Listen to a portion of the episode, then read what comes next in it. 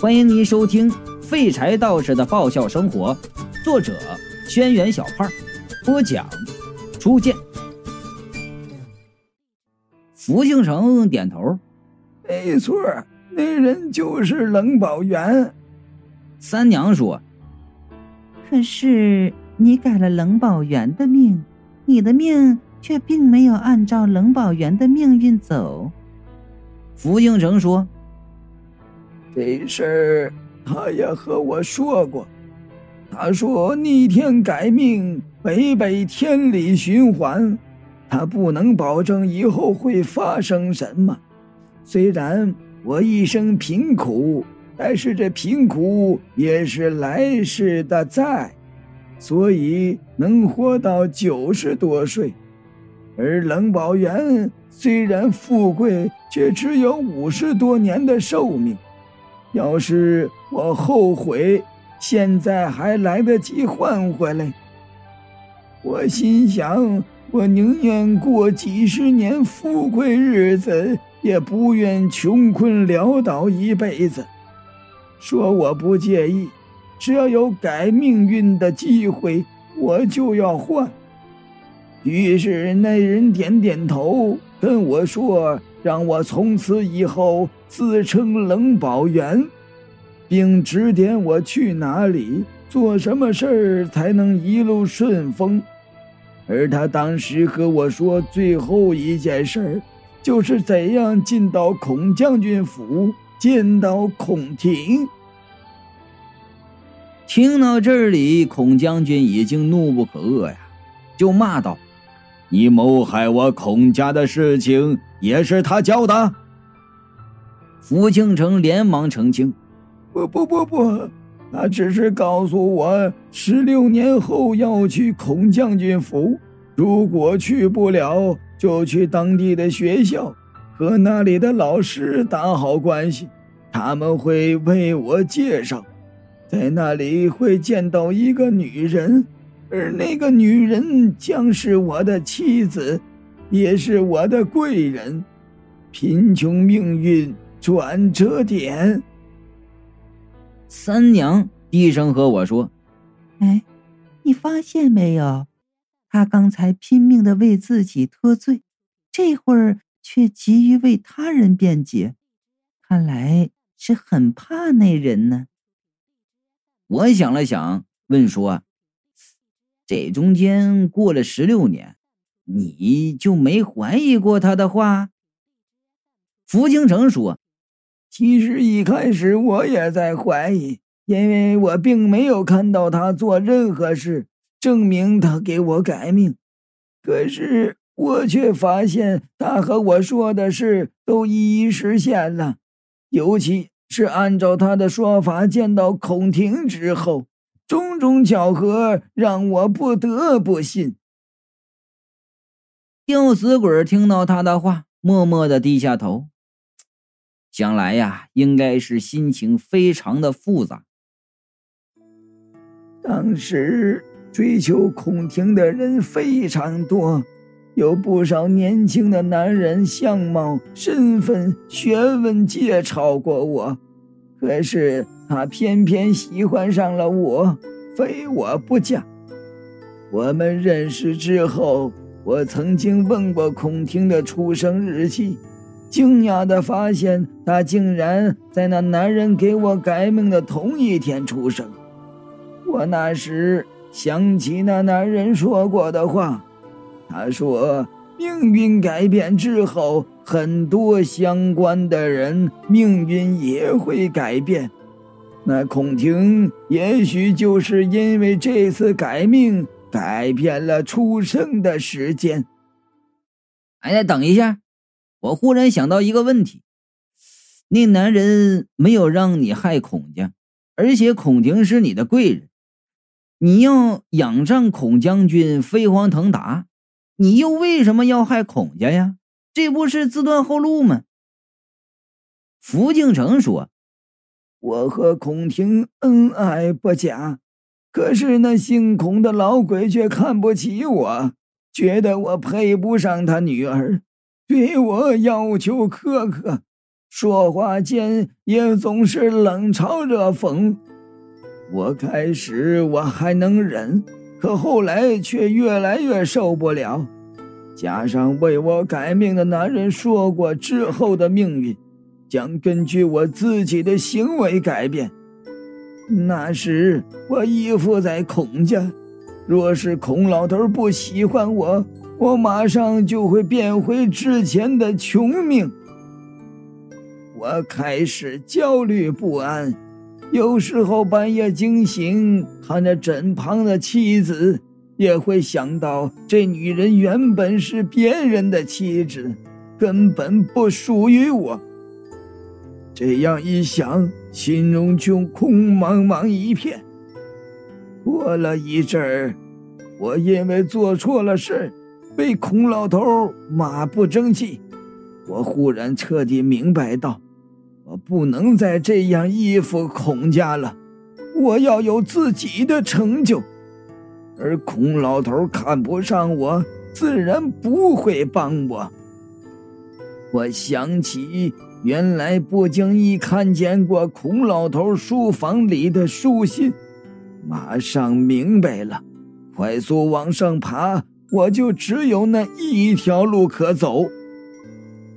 阎王道：“咦，所以就私通了书房的丫鬟小红，通过告密扳倒了孔家。”那为你改命的人，你以后见过没有啊？福清城抖了一下，说：“见过，在孔婷死后，我对小红起了杀意，去相识的药铺拿毒药，从后堂拿完药回来，我看见那男人就坐在药铺里。”我一下就认出了那个男人，已经过了几十年，那男人却是一点没有老，气定神闲的坐在那里，像是在等我一样。我连忙拉过药房的伙计，问这人是什么时候来的，那伙计却也不知道。然后男人出声了，叫冷宝元。我愣了一下。又害怕又慌张的支开铺面的伙计，然后定定的望着他。我怕他知道我的计划，怕他揭露我破坏现在的一切。一瞬间，甚至想要杀了他。可是我这个念头刚起，那男人的目光就带了一丝嘲讽的笑意。他说：“不要担心，你做什么我都不会拦你。”我只是来给你一些帮助。我那时已经不像六岁小孩那么单纯，警惕的问：“你为什么这么帮我？难道你和孔家有仇？”男人笑着说：“这世上任何人，包括孔家人和你，是生是死，都和我没有一丝关系。只不过我现在想做的事儿，恰好对你有利。”而对他们有害罢了。我也不知道为什么，只是听他说话，就觉得他无所不能、无所不知，确实不在乎这世上的凡事。阎王问：“他这次对你说了什么？”福庆成说：“他说他做了手脚。”现在真正的冷宝元正在用我的命，可是这命运调换寿命也会改变。若是哪一天我想换回自己的命，就去当初埋尸体的地方，呃，把那尸体的小拇指上的线剪断。说完，那男人就走了。后来我的计划进行顺利，我也在军队里混了个官职。天天吃香喝辣，那时我想，我怎么可能换回自己的贱命？却没想到，风光了没多长时间，我混世的那个党派在战争中战败了。我带着搜刮来的钱财四处逃窜，几乎快到了绝境之时，又想起了那男人的话。那时我已经无路可走，于是找到当初埋尸体的后山，挖开那泥土，那里面竟然有一张纸条，上面写着两件事其一是说在九十岁的时，我将为曾经所做受到报应；其二就是如果到了阎王殿上。我万万不能说出他帮我改命的事否则会受到更多的苦。我看完之后，拔回那尸体，并切断了上面的绳子，然后把带在身上的财宝埋在隐秘的地方。之后，我下山回到原来的村庄，马上被原来的村民认出。毫无阻碍地转变成福庆城的身份，之后中国又经历了一场大浩劫，我却因为贫下中农的身份，跟根正苗红的活了下来。在之后，我依靠那些财宝发了家，过上了现在的生活。可是，我虽然已经有钱有势。却天天梦到孔家妇女索命，之后我特意去找高僧求了辟邪白玉扳指，却没想到依然没有躲过那一劫。我就问了，福兴厂不是穷命吗？怎么会富得流油啊？三娘说：“之前发生了那么多，所以他的命运也改变了。”福京城跪在地上磕头，事情的经过就是这样，请大人明鉴。吊死鬼一直低头不说话，我想他知道事情的真相，心里一定不好受。安慰他道：“想开点，没什么啊。”吊死鬼抬起头，迷茫的看着我说：“嗯。”我说道：“听他的话的时候，你在想什么呢？”我在想，他说话是什么意思？吊死鬼说：“我没听懂。”我脚底下一滑，险些摔倒啊！嗯，然后张嘴想解释，三娘拉了一下我的衣角，低声道：“他浑浑噩噩这么多年，想让他理解也困难，倒不如让他什么都不知道的好。”然后转头指着福兴城对孔婷说。你不用深究他话里的是什么意思，只要知道那男人是个大混蛋、大贱人就可以了。然后柔声问：“明白了吗？”吊死鬼乖乖点头：“明白了。”三娘摸着他的头，柔声道：“乖。”吊死鬼轻晃着脑袋，一副很享受的样子。我看着新奇呀。他也伸手去摸他的头发，乖啊！吊死鬼一甩脑袋，舌头啪的一声打到我手上。哟呵，三娘摸的，我摸不得，什么毛病这是？好歹他生前也是个人类，和我是同类呀，死了以后竟然搞种族歧视啊！阎王说，那大人竟然有这么大的本事。他究竟是谁？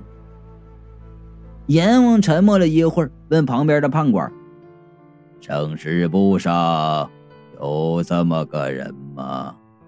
判官翻着生死簿就答道：“没有。”我们阴界有这么个鬼吗？判官摇头：“没有。”呃，天界的神仙呢？呃，属下孤陋寡闻，没听说过。对，不要说你，我也没听说过。阎王说：“奇怪呀，什么人能超脱三界之外，还有这么大的本事改天命？”阎王明显看了我们一眼，我们鸦雀无声，阎王都不知道的话，别人铁定更不知道了。最后，阎王的目光又落在福庆城的身上，后者马上伏在地上啊，地上就高呼：“呃，大人明鉴，小人已经将所有的事全盘说出，再无一丝隐瞒。小人确实不知道那人是谁。”阎王点点头，一拍醒目，结案道。小民福兴城，善改天命，谋财害命，胆大妄为。先判你先下油锅，再入刀山，服刑四千年。福庆城惊道：“之前不是说一百年，怎么又变四千年了？”判官说。谁怎能一样？改天命的刑罚比杀人要严重的多。福兴城呆呆的坐在地上，喃喃道：“他说坦白我会受苦，我本来以为他是想掩饰自己，没想到竟然是真的。”黑暗中传来低沉的声音：“阎王已经为你减刑了。”我见白无常嘴巴没动啊，那说话的隐身人应该是黑无常。福京城松了口气，明显欣慰了很多，问：“那那我原本应该服刑多少年呢？”阎王答道：“四千零一年。”几个鬼差过来拉住福庆城，福庆城挣扎的大喊：“当然呢，不是说坦白从宽吗？不是说能减刑吗？”他边叫啊，边被鬼差拉走，那声音是越来越远，就剩那回音儿在大厅里响。这回音儿啊，不断的重复：“他妈，他妈，他妈，他妈，妈。”大胆！竟然在公堂上骂人！阎王拍着惊木，高声道：“扰乱公堂，再加五百年！”福星城的声音远远的传来：“我是你舅舅。”吴相望说了：“这人完了，之前没骂都加五百年，这一骂不就加两千年呢？”谁知道阎王啊，面不改色的道。延一百年，我们全都纳闷了。不知道了吧？白无常尖着嗓子就说：“阎王和他舅舅关系糟得很，他贼讨厌他舅舅。”阎王咳嗽一声，转头看向孔家人：“ 至于你们。”去明镜地狱照照，有罪去赎罪，没罪的就去排队等转世吧。鬼差来押着孔家众鬼走，这些鬼对刚才的事心有余悸，就乖乖的跟着走。唯有孔婷见那鬼差拉着其他人往明镜地狱走，吓了一跳，求助似的看着我们，然后说道：“我想回家。”他这模样看起来呀，实在是可怜，我几乎都要心软了。可是他不投胎，老掉在房间里大舌头，这也不是个事儿啊。我就叹口气说道：“还是照镜子吧，你生前没做啥坏事，应该能早日投胎。”听了这话，吊死鬼才跟着走了，依然是一步三回头。狗富贵就叹道：“啊，哎呦，这女同志也不容易啊。”啊，呃，现在地府等着投胎的鬼满员，等轮到他呀，估计都不知道多少年了。我就说了，完了，他太诚实了，我应该提醒他，让他插队呀。判官高声道：“下面的注意数字。”阎王一抬手阻止了判官的话，语气和谐的问我：“玛丽树是吧？”我一听，怎么轮到我了？马上就点头喊：“啊，在了。”阎王满意的点点头，说道：“嗯，之前的报告我看过了，你是马道士的后代，又是张天师的徒弟，道法一定了得吧？